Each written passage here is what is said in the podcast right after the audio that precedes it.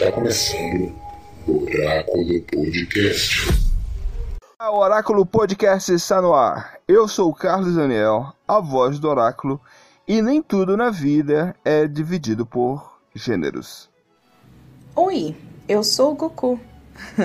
Brincadeiras à parte, meu nome é Alane e eu sou apaixonada por todo tipo de arte. Olá, meu nome é Samara Ferreira e eu sou viciada em séries. Olá, eu sou o Igor e hoje vamos falar de uma série bem divertida. Olá, eu sou o Profeta do Oráculo e hoje é, não acho que é preciso estar sozinho para ser solitária. O papai sempre me ensinou isso. Agora começamos o Oráculo Podcast. You know when you've done everything, when you've been all squat, squat, squat, and you've even Do you want to have sex? no. Can I at least go down on you? You've done everything, and you feel great. You're not even thinking about. You don't even think about. And even though your sister still hates you, Thank you. you're pretending to be friends because your dad is. I'm joking, he's just there. Here's to love. And engaged. To love! Congratulations, you assholes!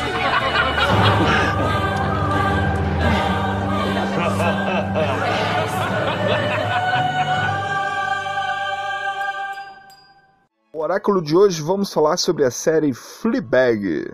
Uma série que chegou há pouco tempo atrás e muito, eh, eu vejo muito poucas pessoas mencionarem ela.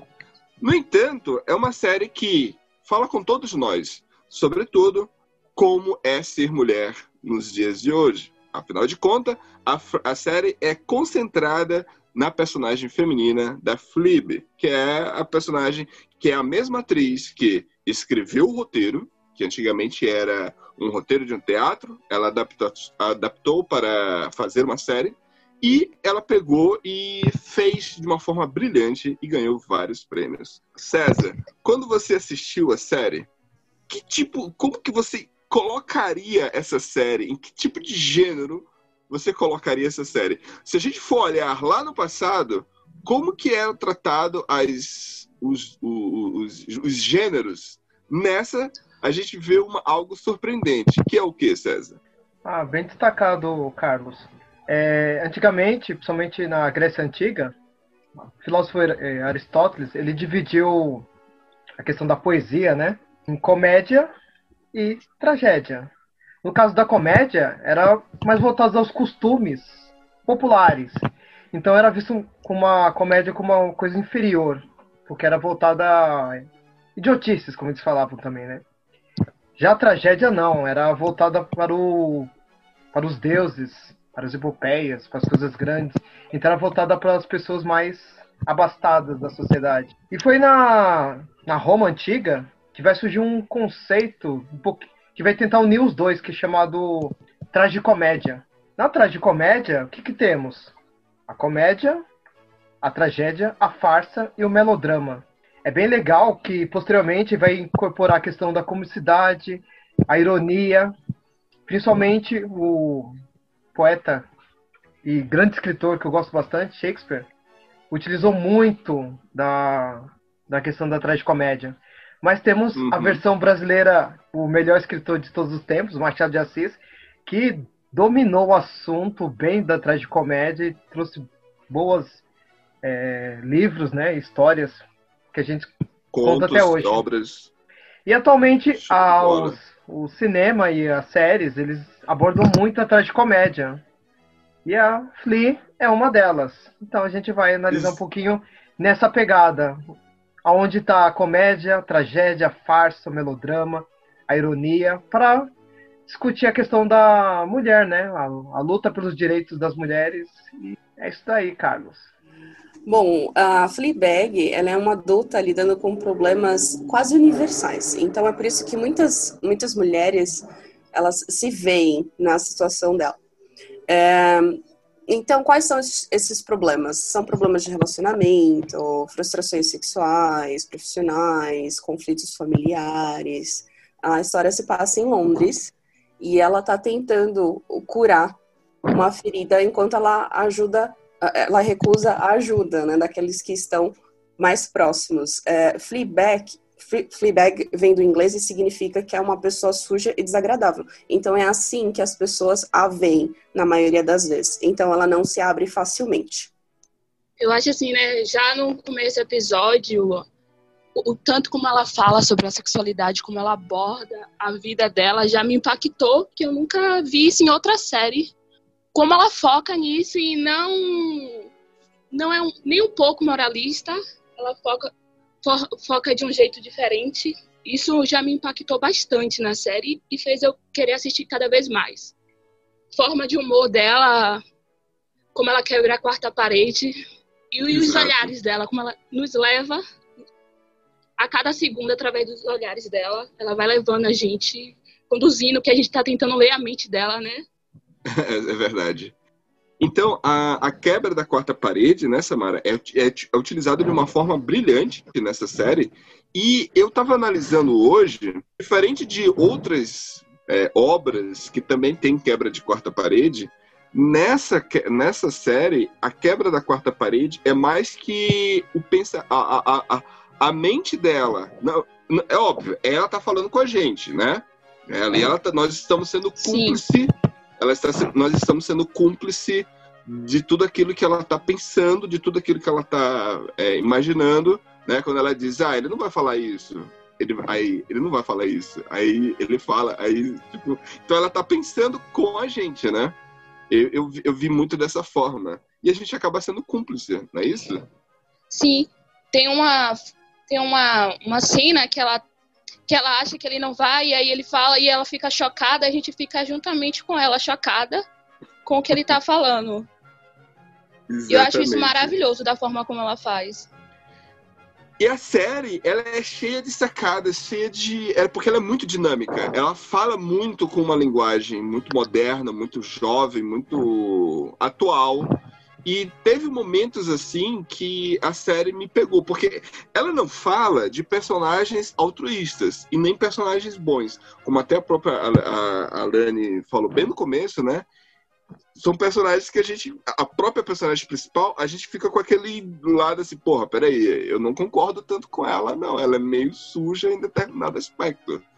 Mas, né, existem sacadas geniais na série que acaba pegando a gente. Qual foi a primeira cena assim, que vocês assistiram e que pegou vocês, Alane? No meu caso, já no primeiro episódio, quando ela vai pedir um empréstimo. Então, ficou muito na cara, assim, o, o julgamento que muitas mulheres sofrem. Naquele momento que ela levantou a blusa porque ela entrou uh, no banco correndo sabe? Então ela tava suando, ela levantou a blusa porque ela achou que ela tava com alguma coisa por baixo e o cara já não interpretou muito bem aquilo. Achou que ela tava querendo dar em cima dele, etc. Então, como ela é uma pessoa muito direta, então ela já deixou bem claro que ela nunca ia dar para um cara como ele, sabe? E ele ficou todo ofendido. Então, assim, é uma reação muito comum. E é uma coisa que a gente se identifica, né? A gente dá, dá risada do, da situação, porque é real. Então, assim, tem muita gente que não, não saberia é, lidar com essa situação, então ficaria calada. Mas ela não, ela já foi sincera e falou na lata na o que lata. ela pensava. Então, foi, foi uma coisa que me marcou já no primeiro episódio. É, no, no começo da série, essa, a Samara falou um pouco isso, né? Que na abertura ela já me ganhou a série. Quando ela já quebra a quarta parede, já falando de uma questão sexual super aberta, super irônica, é, zombando até do, do homem que estava com ela. A série já mostrou que ela tá, qual que é o sentido dela, o que, que a série está querendo propor, qual que é a forma de diálogo. E algo que eu acho também super bacana da série é, por ela ter essa quebra de quarta parede, a gente tem a sensação que a, que a personagem ela é quase um onipresente, né? Então ela tem uma visão geral.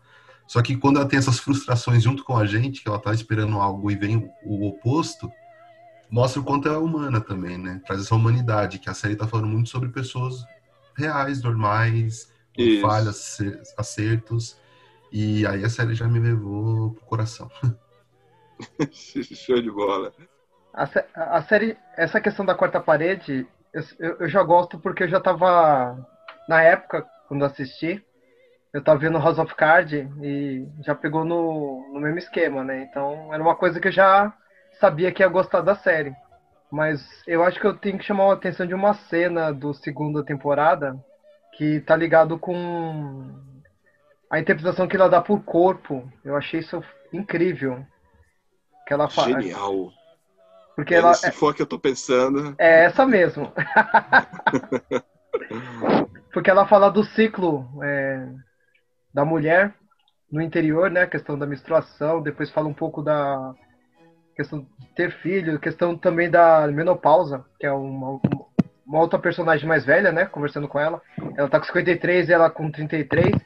E ele, o que eu gostei é que, assim, ela, esse uso de interpretação do corpo para entender a sociedade. Porque ela fala que o homem, como ele não, tem, não passa por esse processo de dor interna, ele inventou a dor externa, que são as guerras, as pobrezas. Uhum. E, e, tipo assim, ela, a, o significado do mundo ligado ao homem não ter esse poder, essa dor, saber lidar com a dor, né? Interna. Eu achei isso incrível. Essa aí, aí ganhou de vez para mim a série. Isso marcou. Uhum. Olha que já tinha passado muita coisa da série, né? Pois é, isso que, isso que eu te perguntar, caramba, isso é da segunda temporada, malandro. a série te ganhou na segunda temporada, caramba. Pra assistir a série, eu acho que foi a personalidade mesmo da personagem principal. Porque ela é, ela é um pouco egoísta, ela é às vezes inconsequente, você vê isso. E mesmo assim, a gente gosta dela, a gente, algumas vezes eu acho que a gente entende ela. Eu acho que a personalidade, a personalidade dela é maravilhosa e que me fez cada vez mais querer assistir. E a forma como ela narra a vida dela. Me apaixonei por isso. A relação dela com a família também, que é bastante é, é, conturbada. É, exato. E, e, é interessante esse ponto que tu está falando da família, porque assim, a ligação que ela tem com a família, que ela necessita né, da família, só que ao mesmo tempo que ela precisa se aproximar dos familiares, que no caso é a Claire e o pai, só que ambos trazem com eles pessoas que ela odeia, né? Tipo, pessoas tóxicas que ela não quer por perto, que é a madrinha barra madra, a, a madrasta, né? E, e o cunhado, Marci. né? O que vocês acharam da representação dos homens dessa série? Em sua maioria, a personificação do machismo, né? Na maioria das vezes. Começando por, pelo Martin, pelo próprio Martin, né? Você já vê na cara o quão escroto ele é. Principalmente porque ele bebe com bastante frequência, né? Então, uh, não foi capaz de respeitar nem a própria mulher, né? Que é a irmã da personagem principal. Uh, as ações do, do filho dele também, que é meio perturbador. Doentia, né? Ele age com, com, com, a madrasta dele. Então, é, é uma coisa muito absurda. E os homens que ela se relaciona. Tem até o Harry, né, que é o, o ex-namorado dela, que tentou ajudá-la e tal, a confortar.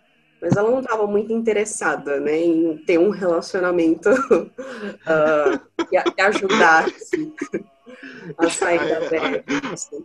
Mas assim, a gente é, acaba entendendo a, as decisões que ela tomou, mesmo ela sendo um pouco tóxica nesse relacionamento.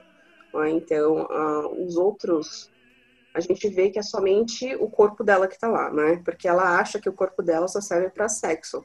Foi uma coisa que ela colocou na mente depois do, do acidente com a amiga dela. Então a gente percebe isso ao decorrer, principalmente na primeira temporada, o quanto ela sofre com isso. Mas assim, é uma, um hábito que ela é, colocou na cabeça que ela tem que deixar de ter. Né, ao longo que a gente vai percebendo que ela está fazendo mal para si própria. Sim, eu concordo que ela falou. E também tem o pai dela, né? Que ele nunca consegue falar com as mulheres, ele sempre é cortado toda vez que ele tenta falar alguma coisa ou dar opinião como ele é dominado pela madrasta da Fi, é. a gente percebe é. o quanto manipulado ele é. Também, ele está né? sendo é, manipulado por ela. Falta o padre. Ah, a gente vai ah, é, e o padre na segunda temporada. Então, mas É, a gente vai chegar lá. temporada. A gente vai chegar lá na segunda temporada. É que, é que é que você falou pra falar dos homens, né? É, é, pode, pode falar dele agora, no caso, né? Ele, ele- ele- então, vocês gostaram da representação dele? Eu, eu, eu, ve- eu vejo que muita gente gostou. Vocês Eu gostaram, fiquei- meninas?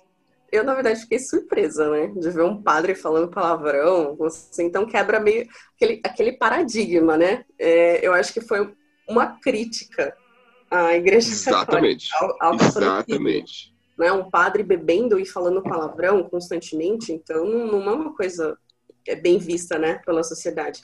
E tem uma coisa que ele fala no primeiro episódio da, da segunda temporada, que é basicamente como as pessoas que não são católicas veem a igreja. Que é as pessoas é só irem lá no confessionário e pronto. Estão perdoadas de todos os pecados. Então, acho que, que a representação do padre em si foi mais uma crítica mesmo à- à igreja. Mas, é, ele como pessoa, eu acho que ele ajudou a Fleabag a se amar mais, a se respeitar mais. Então, por isso que ela deixou, que ela, ela se reergueu, né? Então, com a ajuda dele, é, por isso que ela acabou se apaixonando pela ideia, porque ele era a única pessoa que se preocupava de verdade com ela. Essa foi a minha visão. É por isso que todo mundo go- gostou do padre. Ele fazia bem pra ela.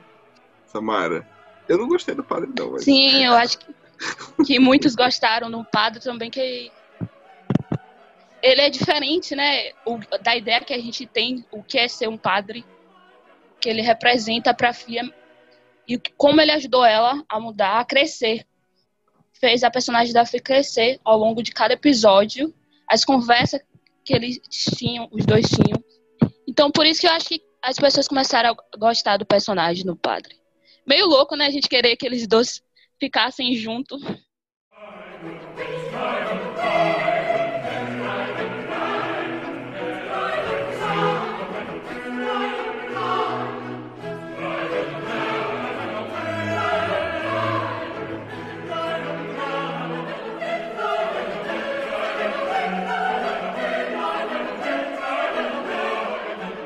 Assim, eu entendi que a série ela tenta ser muito humana, na minha concepção. Eu não acho que. Posso estar equivocado. Mas eu não acho que a série ela tem todo o tempo a necessidade de, de atacar os homens como uma carica- caricatura, como sendo machista. Ela tem alguns personagens que ela deixa isso claro. É, eu acho que o personagem do padre entender o que ela fala quando ela quebra a quarta parede já é um sinal do que ela tá dizendo que talvez eles realmente funcionaria como casal. Você tem, eles colocam, claro, uma toda uma instituição católica no meio para ter essa separação. O próprio personagem do, do, do bancário, que começa super mal a série, que até a Lani falou sobre isso, ele termina a primeira temporada com, tipo assim, ajudando bastante ela na questão do empréstimo, tem toda uma questão ali de uma evolução desse personagem. É, é óbvio que tem vários personagens que são super satíricos. Né? A personagem do pai, eu acho legal também falar que ele não tem nome, né? Ele não tem nome, Isso, não ninguém tem. chama ele pelo nome e ele não tem nome nos créditos. Ele não é considerado como Dad. Tá? É- é- o personagem é o Dad. E, e eu acho a série muito inteligente. Eu acho que a série, ela não. Ela tá querendo. É claro que ela tem. a- O primeiro momento que a gente vai ver a série, a gente vai falar sobre uma série que tá querendo discutir a questão do feminismo, do papel da mulher, só que eu acho que ela vai muito além disso. Ela vai Vai muito além. quilômetros além disso. É uma série que está falando sobre a sociedade, sobre os vazios das pessoas num- numa sociedade moderna, sobre, as, sobre viver sob aparências, uma sociedade que se, de redes sociais, onde a gente tem que se vender algo que a gente não é. E, e sobre até a questão interna das pessoas, né? O quanto que às vezes a gente aparenta ser uma coisa que a gente não é. E eu acho que todos os personagens da série são isso. Mas como homem assim, eu acredito que fez repensar. Acho que a- até o, o papel desse ex-namorado dela, né, do, do homem super sensível, né, que quer ajudar, mas às vezes que só pra meio que ativar esse lado mais sensível dele, talvez ele nem tá tão interessado nela assim. Não sei. As Mano, eu- esse cara sobre- fez eu dar altas risadas. Puta que pariu. Foi muito engraçado. Eu ria demais desse cidadão. Aquela cena do banheiro, ela é muito sacana. Foi a né? melhor cena da série. Ah, Ela é muito Eu ri. sacana, né? Não, e, e tem a cena do, do Barack Obama. Essa cena é genial também. né? Nossa, ela do se Barack masturbando vendo o Barack Obama. e, e o que é pior, aliás, o que é pior não, né? O que é, o que é curioso é que várias outras pessoas passaram a dizer que mandaram vários é, é, é, comentários para ela, e-mail e tal, que- dizendo que já fizeram mesmo. É porque é algo natural. E ela fala isso de uma forma super natural. E que é pra ser assim, né? É pra ser considerado assim, né? E sobre os dois, homens- dois papéis de homens que, assim, aí realmente eu acho que a crítica tá total neles, que é esse cara que se acha o macho alfa, Macho alfa. essa ideia, que é o... o, o- eu, eu esqueço muito os nomes dos personagens, alguém puder me ajudar, mas é o Martin? primeiro... É o, não, o Martin, ele- eu acho que ele é, o, ele é o babaca, né? Ele é o homem babaca. Ele é o cara que tem autoestima baixa e babaca. Eu tô falando mais do, do advogado na segunda temporada e o, Ah, e o cara que abre a cena com ela. O, o namorado dela, que até a Olivia Colman fica falando que é super bonito, que ela fica falando quase uns cinco minutos, que é muito bonito. Verdade. que ele é realmente assim, a personificação do macho alfa. Se acha o, o maioral, e a Flea, na verdade, ela acha um babaca, né? Ela acha um besta. Ele acha, tipo, ela dá risada É, dele é. o tempo inteiro. É o cara que é referido como o, o cara do, do cu, não é? Que é a asshole guy. Isso, isso, ele é o primeiro. Que, que até tem a cena da primeira temporada que ela tá esperando que ele vai falar que, tipo, tá apaixonado, e aí ele fala, não, vou, vou para outra mulher lá, né? Esses caras, esse- é engraçado, né? Todos os personagens, eles têm profundidades.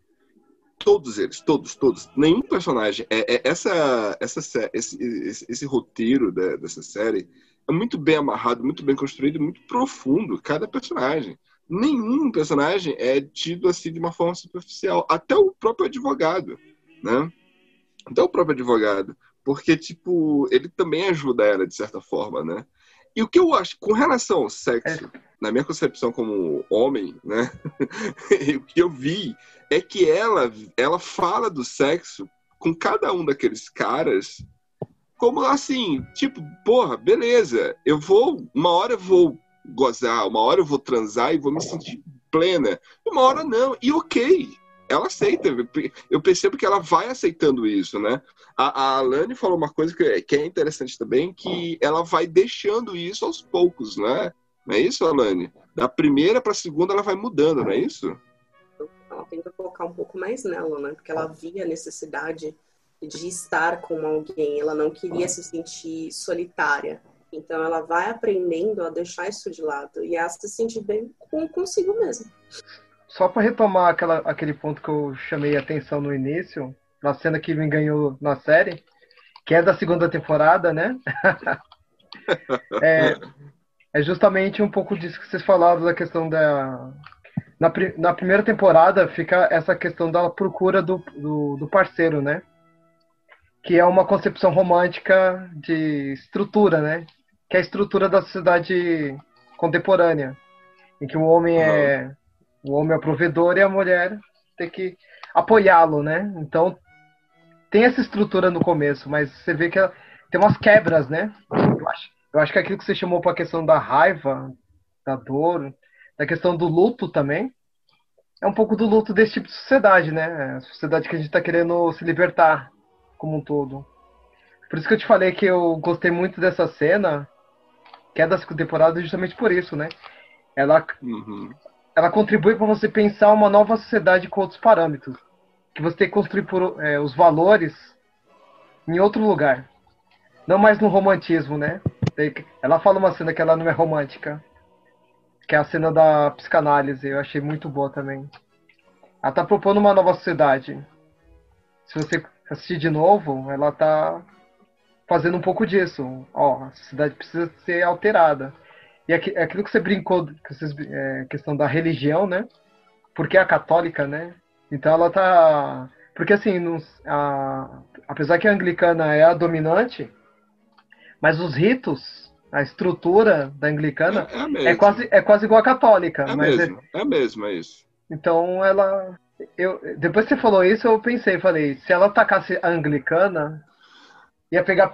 Ia, além de ter alguma censura, né? Algum ataque, não ia ficar crítica correta, Muito né? A religião. ela ia, so- ela ia sofrer muitas críticas pela, pela, pela família tradicional é, inglesa, britânica.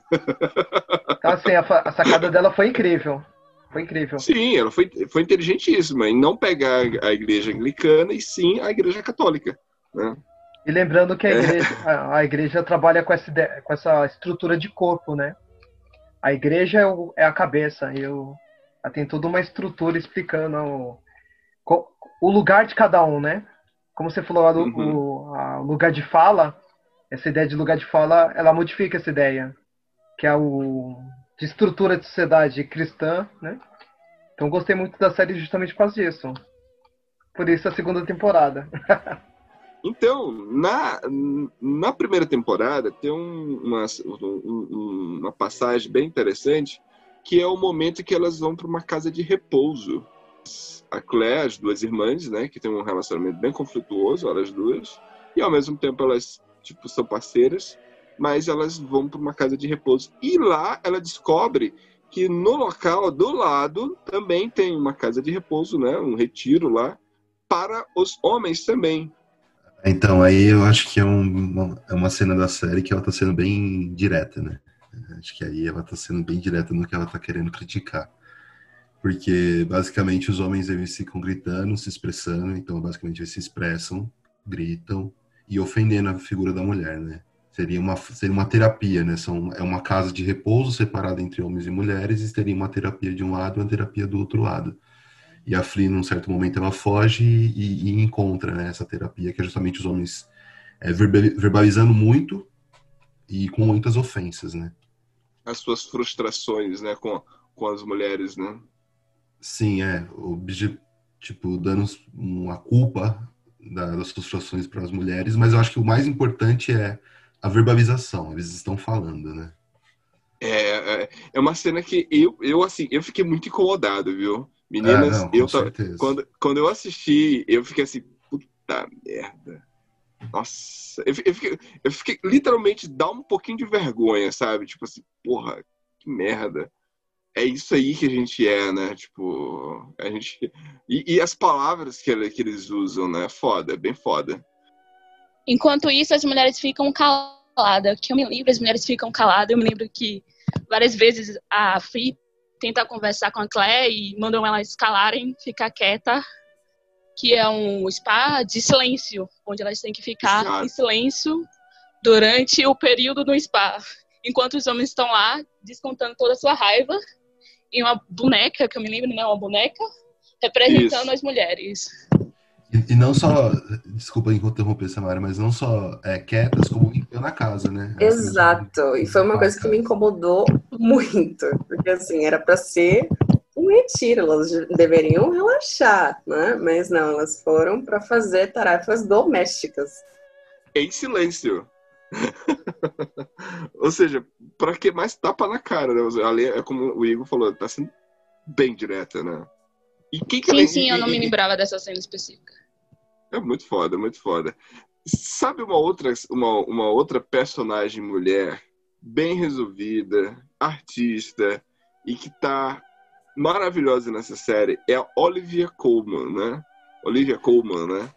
Ô, Carlos, posso só, É. fazer só um comentário sobre ainda esse, esse, episódio, esse episódio que a gente estava conversando? Sim, sim, claro. Que eu acho que é muito o que eu vejo da, da série. Que ela faz essa crítica muito direta à, à forma como o machismo funciona na sociedade, né? O homem sempre falando muito mais que a mulher, a mulher sempre num papel de, de silêncio mesmo, né? Mas ao mesmo tempo, depois, no final do episódio, ela mostra também como é possível esse homem é, evoluir, né? Esse homem entender que essa é, esse lugar do machismo pode ser superado, né? Que é o personagem do do, do, do bancário. No final eles sentam e conversam e ele até fala sobre abusos e formas que ele de erros dele que ele consegue enxergar agora. E ele até sai desse negócio e encontra, Flynn. Não sei, não sei o que as meninas também acham dessa cena, se eu tô sendo muito muito não sei, passando pano, não sei. o que, que vocês acharam? Foi uma visão. Não, na verdade eu achei super válida, né? Porque assim, não, não adianta nada você ir para um lugar para liberar o seu estresse, descompensar nas mulheres e, e, sair com a mentalidade de que ele pode fazer isso lá fora, sabe? Então eu achei a conversa que eles tiveram no final muito válida, porque é isso, você tem que crescer. Né? Erro todo mundo comete. É, como a, a, amiga dela falou, ela falou assim, existe uma borracha na ponta do lápis porque as pessoas podem apagar os seus erros. Né? Então eu acho isso muito válido. Como a gente vê isso ao longo das temporadas, né? Como ele evoluiu. Exato, ele ajuda ela no final, né? Ele fica um dia lá, inclusive, atendendo lá para ela, né? É... A Olivia Colman, como que vocês verem ela? Ah, vocês, meninas, como que vocês olharam a, a, personagem dela? A madrinha, a madrinha barra madrasta. Olha, ela foi uma, uma personagem que eu achei bem difícil de engolir, viu? Porque, assim, eu acho que com, como o papel de madrinha, ela de, deveria agir como uma mãe. E na maioria das vezes ela só, só estava julgando. Né? Ela julgava as duas. Na maioria das vezes ela maltratava mais a Flea do que a Claire. Mas assim, é, não sei se por conta do, do background artista dela, se ela agia dessa maneira, é, por conta do, da arrogância dela. Né? mas é, eu não vi nenhum senso maternal da parte dela. Não, é, ela é muito egoísta, a meu ver, e ela tá sempre tentando puxar o pai delas, sabe, para essa zona. Falou assim, ah, meu, o meu futuro marido tem duas filhas, mas eu quero ele só para mim. Então eu via dessa maneira, falei assim, ah, eu quero que o meu marido faça tudo para mim não para as outras filhas. As duas filhas são maiores de idade, elas que se virem. Então essa foi a minha percepção. Ela é bastante controladora e ela julga bastante também as meninas. Então foi uma personagem que eu não gostei. para mim, a personagem que eu mais tive raiva durante a série, né? Esse lance dela do passivo agressivo, ela tá sempre criticando, mas tá lá com aquele sorriso lindo na cara dá mais raiva ainda quando ela tá falando. Nossa, a forma como ela trata a forma como ela trata a que o jeito como ela fala, jogando na cara da Fih sempre, tratando mal, dizendo o que ela faz, ou que ela sempre causa discórdia na família. Tá sempre fazendo isso. E a forma como ela trata o próprio marido, né? O, pai. o pai da filha, ele nunca pode falar com ela, ele nunca fala. Sempre quando ele tá falando alguma coisa, ele é meio cortado com ela, né? Ela não deixa ele respirar. Vocês não conseguem, vocês não relação... concordam comigo que tem, tem, tem, um momento que ela, ela também ela não esconde uma certa frustração? Porque, por exemplo, ela, ela, se, ela se coloca perante todos, perante a sociedade muito bem resolvida, né? Uma artista e tal, como bem, a Lani bem ressaltou, só que ela também tem momentos que ela não fala. E ela também tem a explosão, a raiva. Por exemplo, a, a, o momento que ela descobre que não vai ter o casamento, o padre vai lá e diz, ela pega, tá bom, tudo bem, né? E ok, dá um sorriso, né? Manda ele, aí ele vai embora e ela desconta nos familiares, né? Aí, e, a, e a gente não vê isso. Vocês, vocês lembram dessa cena? Mas, o Carlos, é, rapidinho também, não sei, foi uma visão que eu tive também da, dessa personagem específico, é que também eu acho que ela representa um pouco da, da própria, própria hipocrisia, que é, porque ela é, na verdade, uma grande artista feminista, né? Ela, é, ela tem uma exposição super feminista, falando sobre a sexualidade dela, só que ao mesmo tempo ela não é essa pessoa, ela subjuga, a, principalmente a Flea, né? Ela questiona a sexualidade dela por ela ter vários parceiros, ela questiona a forma dela de se, de se portar na sociedade. Então, assim, é uma forma que eu acho que a que a, a ela coloca como uma forma da hipocrisia mesmo, que às vezes falta essa sororidade. Não adianta você ter um discurso bonito se você não põe isso em prática. Fazer autoanálise, né? É, e, e, assim, e, só que ela também, por ser muito genial nessa série, a personagem vai mostrando as próprias fragilidades com o tempo também, né? Ela, tem, uhum. ela faz essa crítica, mas ela também dá o, o, grau e o peso da humanidade dessa personagem, né? Então, nessa, por exemplo, nessa cena que você fala que ela tá que ela fica, que ela não, não consegue se explodir, né? Que ela não consegue explodir. A única pessoa que consegue explodir é com a, com a Flea, praticamente, né? Que é a única que bate de frente com ela. Foi essa visão que eu tive um pouco também. Não sei se. Eu acho que até a forma como ela explode com a Flea, ela já é mais cautelosa.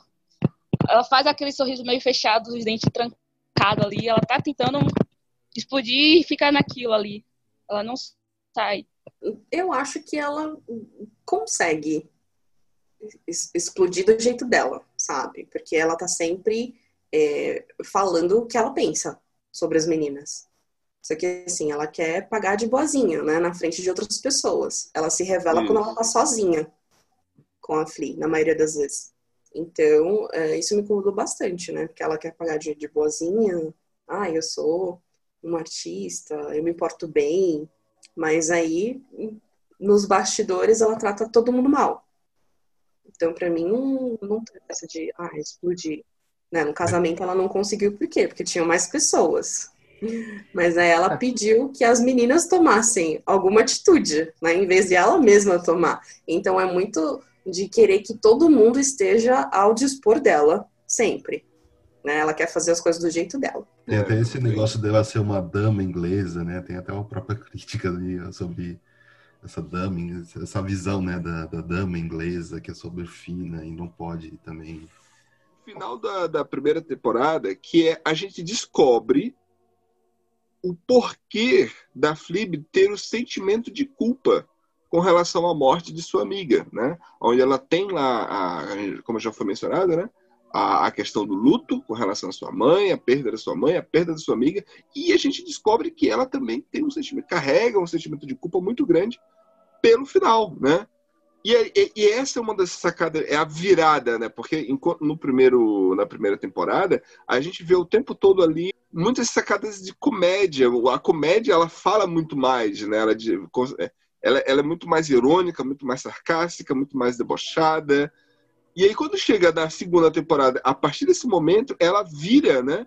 E aí entra o momento do drama. O que, que vocês sentiram no, quando teve essa virada? Eu acho que até que eu tava vendo, eu não tinha percebido que ela não interage com a câmera. Não tem esse lance, eu acho que até o lance de ter julgamento. Ela não quer que a gente julgue o ato que ela fez.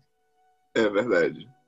E, e isso muito porque, primeiro porque a gente vê é, ela a é, ela sendo é, a, a, o, o, cunhado dela, né, que tentou, que for, é, assediou ela, né? E a gente tá ali do lado dela o tempo todo. A gente tá ali, Sim. poxa, mas porra, como assim? Como é que pode? Esse cara, esse cara absurdo. Aí é, uma, é, é, tão sutil essa virada, né? Porque a gente tá ali do lado dela, abraçado. Não, mulher, que isso?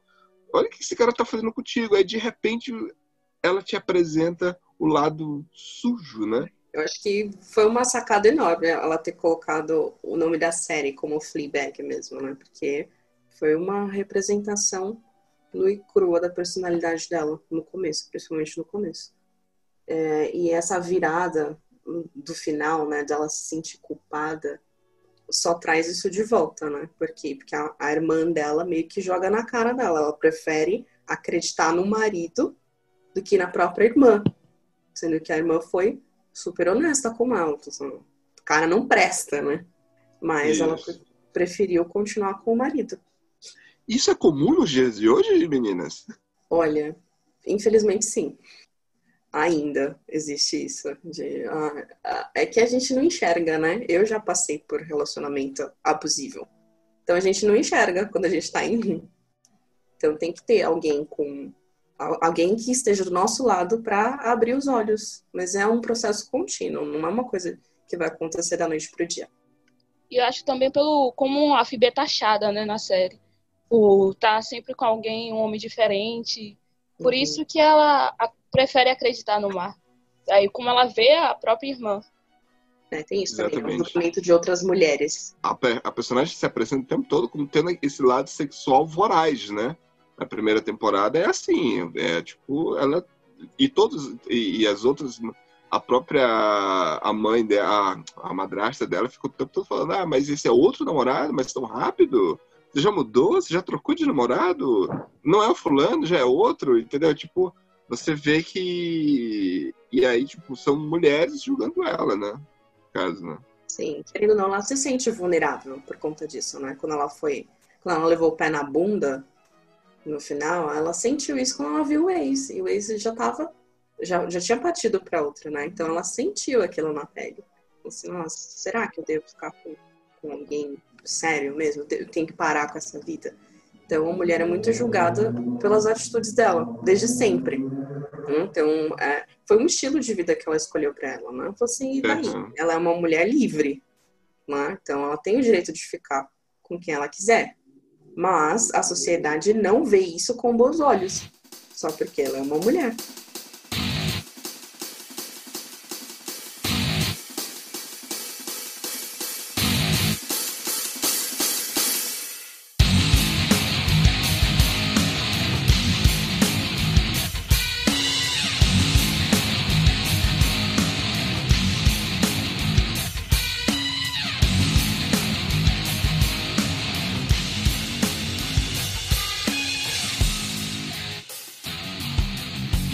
Segunda temporada, agora entrando na segunda temporada, com essa virada que a gente já pega ali o momento dela de tentar se.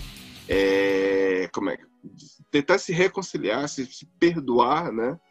E aí ela encontra o, o padre, né? a, a, inserção ali do padre no, logo no primeiro episódio, que é naquele momento que é, é uma das coisas que eu acho genial em, em Fleabag e que tinha também em Breaking Bad, é que você vê é uma cena que pela metade, né, curtinha, e aí retorna aí lá a origem da cena, né? Aí você puxa, por isso que chegou aí, né? Que é aquela cena que ela tá no banheiro, ela tá limpando o nariz de sangue aí, né? E aí e essa e é uma coisa que é o plot lá do começo, do final da série, né? Da grande do, do momento lá do, quando a revelação, né?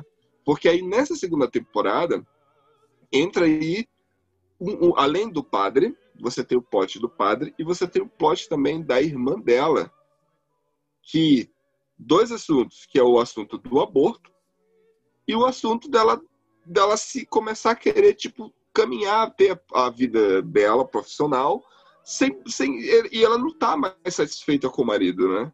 Tipo, ela decide não só abortar, apesar do marido o tempo todo tá querendo forçar um, um querer ter o filho, né? E ela fez isso, o, o cometeu o aborto. E que, e que genial, né? Porque quando a gente estava ali é, vendo a personagem de uma forma suja, né? É, a gente tava, porra, porra, menina, você falhou ali e tal. Aí de repente ela assume aquele, aquele pepino lá com relação no, no banheiro, né? Na cena do banheiro, com a irmã dela. Eu achei que naquele momento, é, porque elas passaram bastante tempo sem se falar, né? Mais de um ano é, sem se ver, sem se falar, sem, sem ter esse contato. Foi, foi o momento perfeito para as duas se reaproximarem. Né? É, a questão do, do, aborto também, falou assim, ah, ela não, não quer assumir por quê? Porque a Claire sempre foi a filha perfeita, né?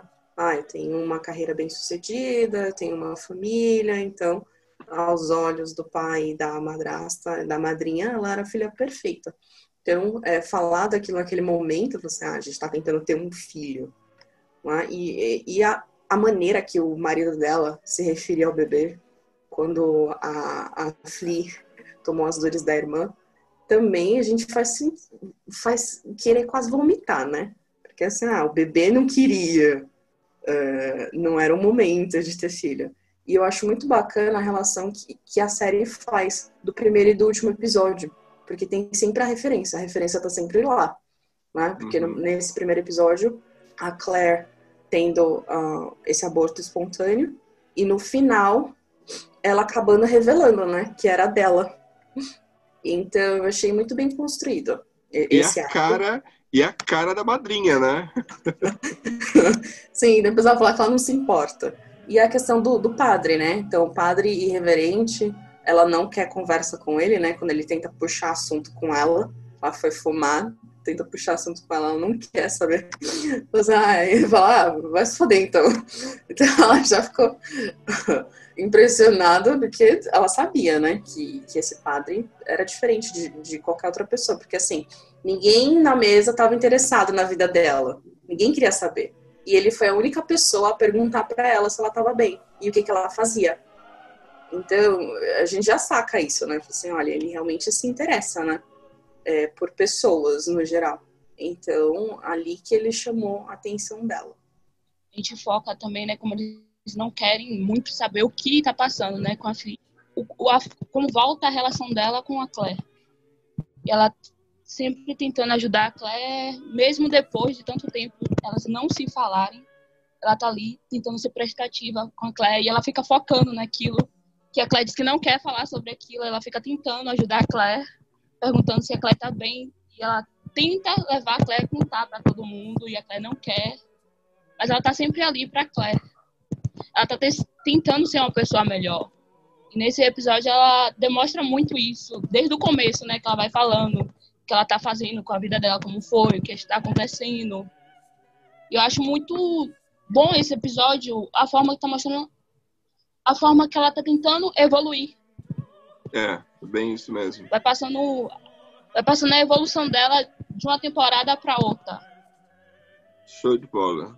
Eu sou o único que não gostou do padre? é, eu acho que sim, o padre ele é com. Ele, ele sofre, né? Eu acho assim, entre aspas, o, o peso da igreja católica não liberar os relacionamentos, né? Então tem essa visão arcaica ainda da visão católica de não liberar. Então, assim, ele, ele se interessa, ele se apaixona pela Flea, acho que fica claro, ele tá interessado, ele.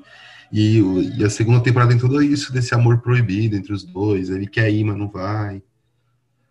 Mas aí também você pode também levar para uma interpretação do lado de como a Igreja Católica usa da mulher e descarta dela, também você pode dar uma interpretação para esse lado é isso, também. É isso que me incomodou, mano. Porque assim, é, assim, Igor, por mais que ela esteja tra tratando ali de, de, drama, de comédia, mas assim, ela tenta ser o mais pé no chão possível. Não tem nada de real ali. Tudo ali é muito real, muito plausível, muito coerente com a nossa realidade, que tudo acontece e não tem consequências. Por mais que seja uma, uma, um, uma ficção, né? Mas eu não gosto da ficção quando não tem consequência nos atos, entendeu? Então, e, e, o que acontece é exatamente isso. Ele usou ela, né? Ele usou e descartou depois. Por mais que, ah, beleza, é, eu vejo todo mundo fala assim, Carlos, mas ela não poderia terminar com ele. Ok, tudo bem, mas eu não vi consequências com relação a ele, entendeu? Tipo, não aconteceu nada. Tipo, foi segunda-feira para ele. esperava? Desculpa te interromper, Carlos, mas o que, que você esperava? Isso, o que, que eu esperava? Eu esperava que ele não fosse mais padre, que ele assumisse, entregasse o cargo. Entende? Ele chegasse e dissesse: olha, a sabatina que acabou, eu fiz isso e eu não eu não estou mais servindo como padre. Ali seria tipo a, a, a, ideia, mas é óbvio, né? Eu estou sendo muito ortodoxo, muito é, muito católico, nem sou católico, mas daqui eu estou sendo muito cristão, né? O certo seria esse, ele chegar e dizer, olha, é, o bispo, sei lá, a hierarquia, dizer, olha, eu não sirvo mais como padre, eu cometi isso. E não teve, entende? Tipo, ok, passou, foi outro dia, segunda-feira, vida que segue. Discordo acho... completamente. É, tudo, tudo, bem. Pode falar isso.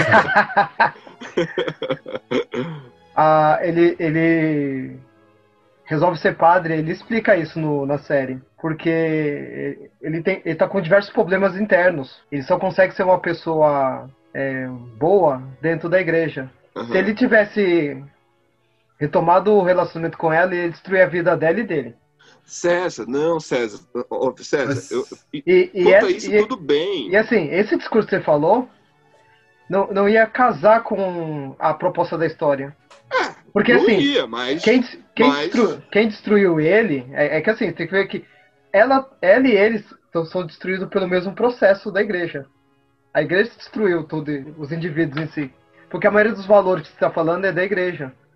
Ela... Sim, sim, eu, eu, eu, tô me valendo, eu tô me valendo aqui pelo valor cristão, entendeu? Tipo, então, eu queria mas... ver consequência ne, na, nas atitudes dele, tipo, não teve. Ela não, ela não teve nada, tipo, ela não era, ela não era uma freira.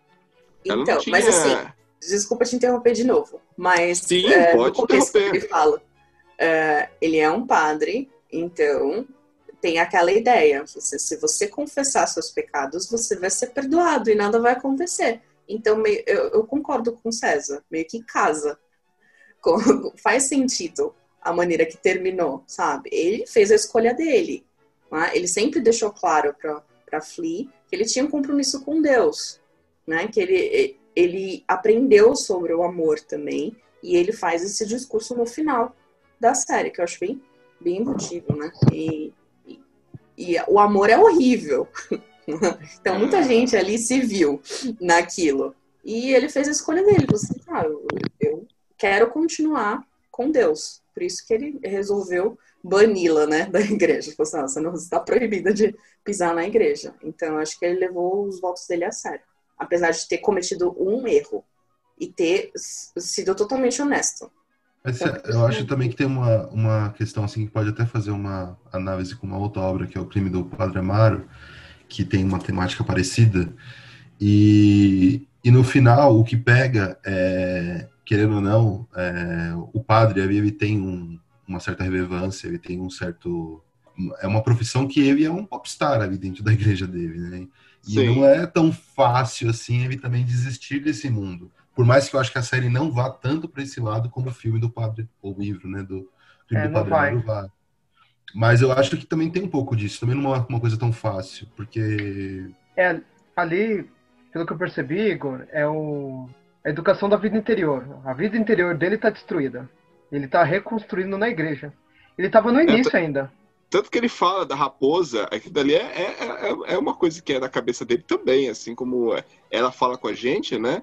Ele tem um lance lá da raposa, que o tempo todo ele fica, cadê a raposa e tal? E aí no final ela vê a raposa, né? É, acho que aí chega um, uma crítica mesmo às comédias românticas, né? que é o que o Carlos quer ver. Não, não é isso. Eu só queria ver ele sendo punido. E ele não foi punido. Tipo, passou batido. Mas ok. Ah, mas bem. eu acho que ninguém é punido na série. A série não, não, não. não. É. é punido em nenhum momento. E o que eu acho até é. legal sobre o, o final da primeira temporada é que, assim, a, que eu acho que vai ampliando um pouco mais a discussão na segunda, é que a irmã dela, tipo, apesar, óbvio que ela tá num relacionamento abusivo e ela também acredita muito no, no marido, mas eu acho que o principal ponto ali é que ela morre de inveja da Flea. E, tipo, acho que ninguém na série consegue entender, assim, tipo, da onde é que surge, né? Porque, tipo assim, no, no, no olhar da sociedade capitalista, a Claire é super bem sucedida, ela está entre as mulheres mais influentes do, do mundo corporativo. E, mas ela morre de inveja da Flea, ela, e ela, na segunda temporada ela reafirma isso a todo momento. Que eu acho que até é um personagem que cresceu bastante na segunda temporada, né? Se você, a gente for analisar. O personagem da Claire é, é um personagem que começa a ser melhor trabalhado, né? Eu gostei bastante da Claire. E, e em termos de punido, Carlos, o, o Martin, ele é punido como? na série. É, ele não é punido também. Ele não é punido. Não tem punição para ele. Eu acho que a Claire é muito o que o pessoal vê nela, né? O que ela, o que o, a sociedade quer que ela seja durante a primeira temporada. Ela sempre pensa nisso. E na segunda, ela tá pensando mais nela, no relacionamento que ela tem com Marte, ela se ela vai querer continuar o relacionamento ou seguir a carreira dela, né? Para ser maior que o Marte em questão profissional. Ela querer crescer profissionalmente. E, e, e ela conhece um, um, um, Ela passa a ter um caso amoroso, né? Sim, sim, é uma nova pessoa. E ela tá muito, como eu dizer, presa no que a sociedade pensa nela na primeira temporada. E, e ela tenta se desligar disso, né? Na segunda temporada. Eu penso sempre nisso, que ela tá tentando se desligar disso e pensar mais nela em si. Como ela pensa na, na primeira temporada, ela ainda fala do filho dele.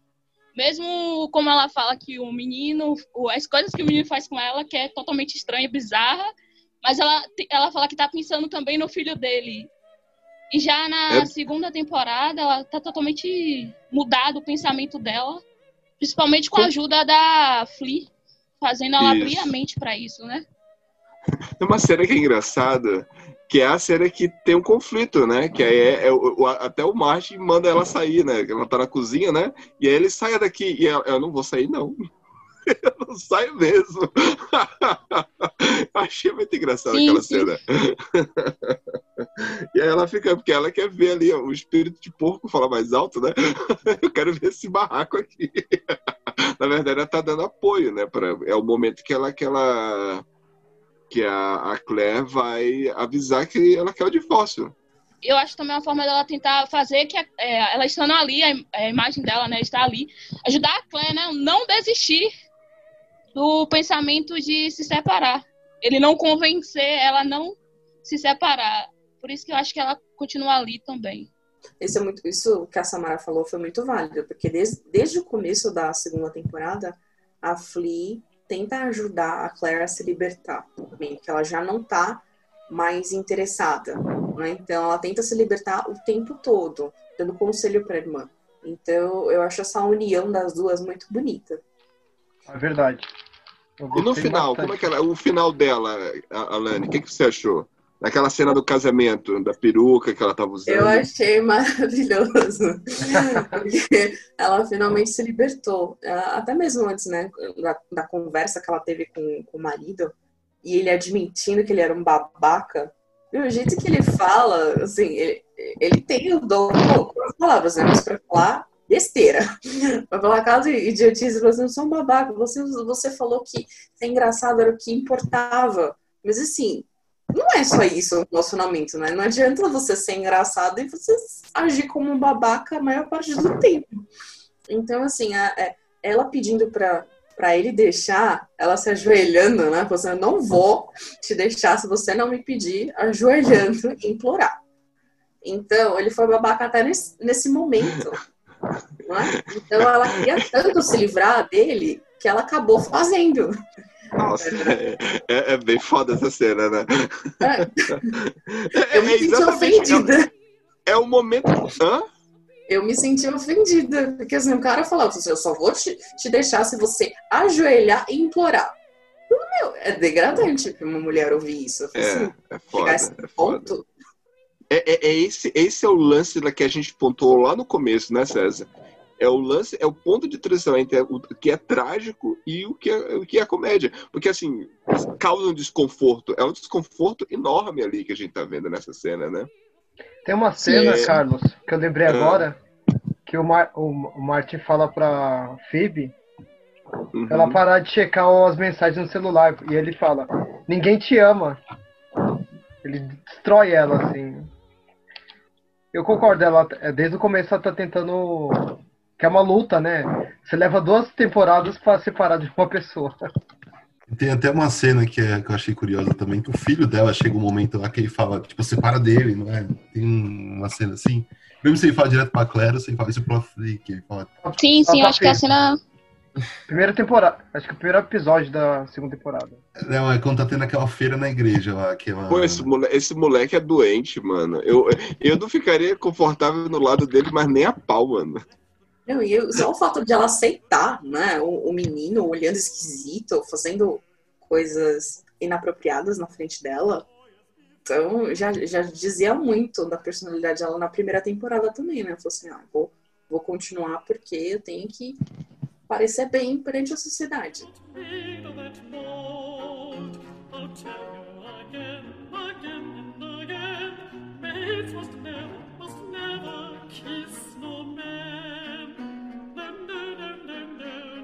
kissing at all. No, no, no, no, no, no kissing at all. I'll not kiss till I kiss you for good and all. Not kiss you at all. Então, tem um objeto que percorre toda a temporada, né? As duas temporadas. E você vê desde o primeiro episódio até o final, ele, ele tá ali do lado dela. Uma hora tá com ela, outra hora tá. Mas ela tipo, o tempo todo ela, ela que é a estátua que ela roubou. e que no final, como a surpresa no final, o que, que vocês acharam dessa, dessa a relação que tem ela e a estátua? Então, a escultura, né? Eu achei que ela pegou no início só porque ela tinha uma birra com a madrinha dela. Né? Mas depois que ela, que ela aprendeu que tem, tem um valor sentimental ali, ela decidiu que não era para ficar exposta, né? Como tinha a ver com a mãe dela. E, e na segunda a gente vê também, né, é, o quanto ela sofreu com a morte da mãe e a relação que ela tinha. O pai dela fala várias vezes o quanto ela é, pra, é parecida com a mãe. É, então a, a, estátua ela se tornou um, uma coisa sentimental para ela. Então eu não considero como roubo, né, no final. Porque ela não ia deixar uma coisa tão pessoal exposta, assim, ou com uma pessoa que, que não dava tanto valor quanto ela. Então, mas, é, mas, essa descoberta é só no último episódio, né? Quando ela, tipo, quando ela vai devolver. Uhum. Ela pega, vai lá devolver, né? Depois de, de ter rodado em tantas mãos, né? É... E, e, assim, a Olivia Colman, ela tá, assim, ela tá magnífica nesse papel de madrasta. Eu, assim, quando você tem uma antipatia com, com o personagem, é porque o ator tá bem, é, né? É porque o ator é bom. é que o ator é bom. Então, ela tá ali maravilhosa nesse papel, e principalmente naquela exposição que ela faz, que eu achei, assim, eu sou artista plástico, eu faço minhas pinturas, eu amo arte, eu amo, eu amo, eu acho genial, eu faço escultura também. E eu acho, eu achei uma sacada tão lindo, lindo, lindo aquilo que ela fez, que ela fez uma exposição e ela colocou, porque ela falou, é, ela falou que foi roubada, né? Roubo, e aí ela é. colocou o, o, título, né? Você lembra do título? Sim. A mulher roubada. e aí o discurso que ela faz em cima da liga, ela diz, então, essa mulher, aquela, tudo, tirar tudo que ela tinha. Que na verdade casa com, com, com a temática feminista, não é? Uhum. De certa forma, ali é um discurso feminista, entendeu? E que faz todo sentido. Só que nós sabemos, né? E aí entra naquilo que já foi mencionado ainda há pouco, né? Que ela não é essa pessoa boazinha, não, né? Eu acho que até por ser a representação de um corpo feminino e sendo roubado esse contexto, eu acho que até sim. Exato. Não foi só a mulher roubada, foi um corpo roubado também, né? Que é o discurso que ela faz na exposição. Eu achei brilhante aqui, né? aquela, aquela cena. E aí no final, como você falou, né? Puxa vida. Show de bola. Vamos chegar aqui à conclusão final aqui, né? Já é, é o trabalho dessa, da, dessa atriz, a, da Phoebe Waller, né? Waller Bridge, ela está aí, né, na, na, no cinema, ela está entrando, né? Agora ela, ela, tá, ela pra, trabalhou no roteiro do 007, filme que logo vai ser lançado. Ela já atuou no filme do Han Solo, lá alguns anos atrás. Ela era a L337, que inclusive é a melhor coisa do filme, é a única coisa que se salva do filme. é, lembra, uh, Igor, do, da, da robô L337? Era ela, genial, maravilhosa. E eu quero ver mais trabalhos dessa mulher. O que ela fizer, eu quero ver. Tipo, tudo que ela for fizer agora, eu quero acompanhar a carreira dela. eu achei ela genial. Então chegou o momento do Oráculo Podcast, onde nós vamos dar aqui é, a nossas, as nossas considerações sobre a série e a nossa nota, né? Tipo, geralmente fazemos isso com os filmes, né? E aí vamos agora de 0 a 5, né? Quantas torres o Oráculo a gente dá para Fleabag? Samara? Eu dou 5 para a primeira e 5 para a segunda. Eu acho que, principalmente na segunda, ela não perdeu a qualidade, né? Porque o que enfrenta nas séries hoje em dia é isso.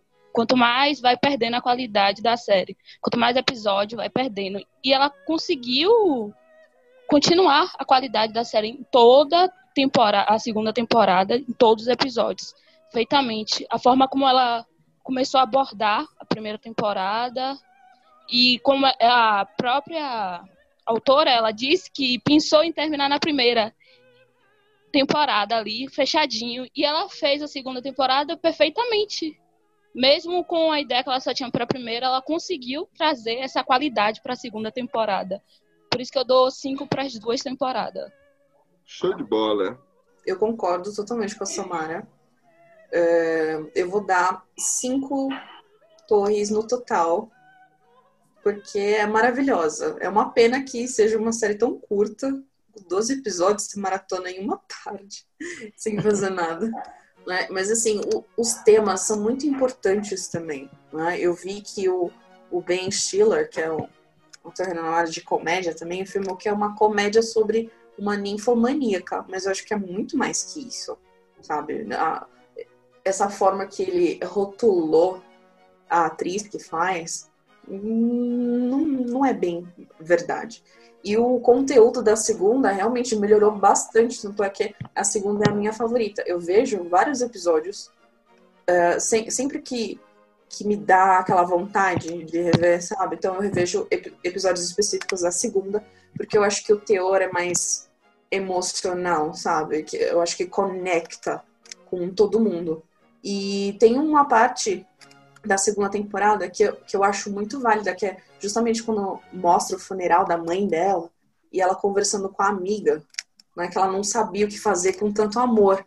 Ela tá tão triste, tão acabada com, com a morte da mãe dela, que ela não, não sabe. E a amiga fala: dá para mim, eu aceito esse amor de bom grado. Então é por isso que, que ela tem uma conexão tão forte com, com essa amiga. E a perda dela mexeu bastante com ela. Né? Então a gente é, entende os motivos. Ela erra, ela erra bastante. Ela é humana, né? mas ela aprende com os erros dela também, sabe? Ela tenta ser uma pessoa melhor. E não tem como não se identificar com a personagem. Então, minha nota vai ser sempre 5 para essa série. Uma das melhores séries que eu já vi. É, eu vou continuar com, a, com cinco para as duas também. É, séries que tem essa questão da quarta parede, assim, chamou muito minha atenção, porque é muito difícil de fazer.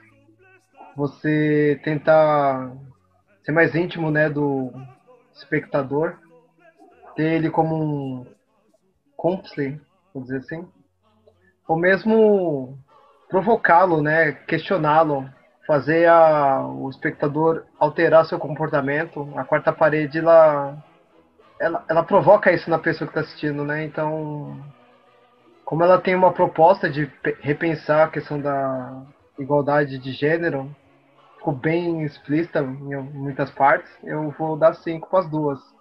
Duas temporadas. Eu fecho aí, eu fecho assim. Uma série que traz muita condição humana, né? Como uma forma de reflexão, ainda mais nos tempos atuais. É, eu discordo um pouco de vocês com relação à, segunda temporada. Eu acho que tem uma queda, na minha opinião. Uma queda de significado, uma queda de, de coisas que ela está querendo dizer numa maneira mais ampla. Esse micro mesmo, na segunda temporada. Eu acho que, que essa queda me incomodou um pouco, mas não continua num nível excelente, mas por isso eu vou dar 4-2.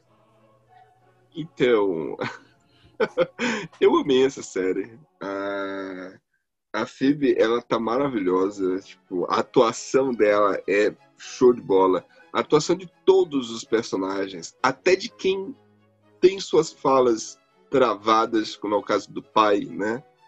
E é como as falas dele parece sempre que é seguido de reticências, né? Ele começa a falar e aí tá, tá, tá, tá, tipo, você, você, é uma atuação muito boa dele, né? Com o olhar, ele cabeça baixa, as mulheres são maravilhosas. A, a, a Olivia Colman, tipo, tá divina nesse papel. Muito, muito, muito boa, muito boa. E a Claire também. No começo me incomodava muitíssimo com a Claire. Não gostava da atuação dela. Eu achava ela muito.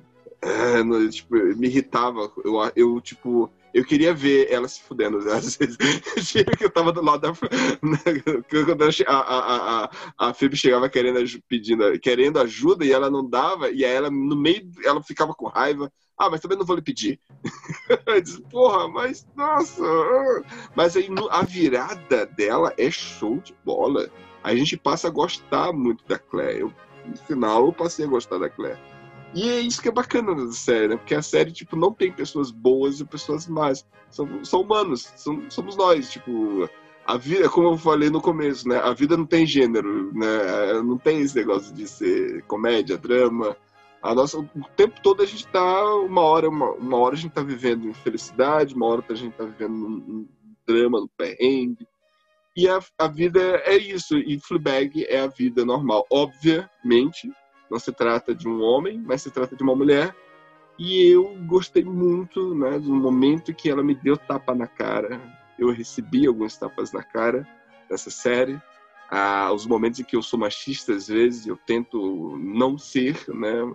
A gente acaba reproduzindo machismo. E cinco, não tem como dar outra nota. Eu, eu, eu continuo tá com cinco torres do oráculo para Fleabag. Agora, é, meus queridos, principalmente nossas, nossas convidadas especiais de hoje, que participaram com a gente, como que é, as pessoas quiserem encontrar vocês na internet, quiser dar um oi, que, é, concordar com as ideias de vocês, como é que a gente encontra vocês na internet? Eu faço alguns desenhos digitais, vamos falar mesmo, eu tô começando agora. Uh, muito bons, muito bons. Eu sigo a sua página. eu, eu tô no Instagram como Alani Aira. É um pouquinho complicado meu nome, mas é A-L-A-N-N-I-A-Y-R-A. Eu sou única, tá? Então você vai ver, pode procurar no Instagram, eu sou a única com esse nome. E tá também, também posto alguns vídeos no TikTok. E eu tô lá como arroba 1, número 1, L, número 2, NS. Meu Instagram é Samara Ferreira, com a primeira letra do a, primeiro A, um 4, é Samara Ferreira. Aí eu posto algumas coisas lá sobre filme, cinema, série, livro, podcast. E o que defino já é da casa, né? Estamos aí sempre. né, Igor? Sim, sempre quando posso estou aqui participando. É, vocês podem me encontrar, como sempre, pelo Filmes do Igor no Instagram. Eu tenho algumas críticas. Está um pouco meio parado, mas eu pretendo voltar. E no meu Letterboxd como Idelfino, que é onde eu sou um pouco mais ativo. César de Oliveira, como é que é a página aí do Facebook? Vamos lá, vocês vão encontrar o Profeta César no, no grupo do Facebook Cinema História e também na página do Oráculo Podcast. E é isso aí. Só procurar o profeta. e se você gostou desse papo, quer mandar críticas, concordou aqui em algum momento, discordou, também pode se inscrever para cinemoráculo.gmail e pode nos mandar críticas, sugestões, estaremos aqui escutando. Foi muito bom estar com vocês. Muito obrigado, Samara. Muito obrigado mesmo. Alane também, muito obrigada. Muito obrigado por vocês aceitarem estar, aceitarem estar aqui. Foi muito bom bater esse papo. e até a próxima, ouvintes. I love you. It'll pass. This bus is not magically coming. I think I'll walk. okay. Uh, see you Sunday? I'm joking, you're never, ever allowed in my church again. I love you too.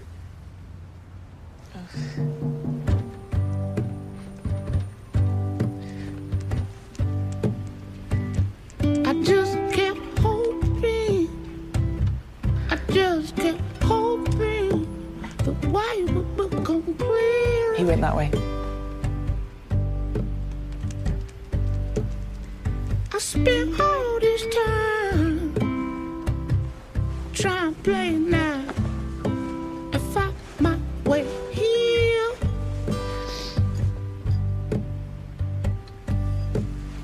See, I've been having me a real hard time, but it feels so nice to know I'm gonna be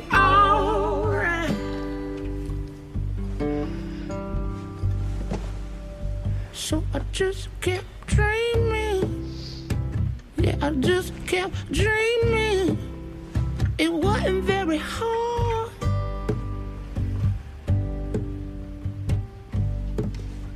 I spent all this time trying to figure out why nobody on my side.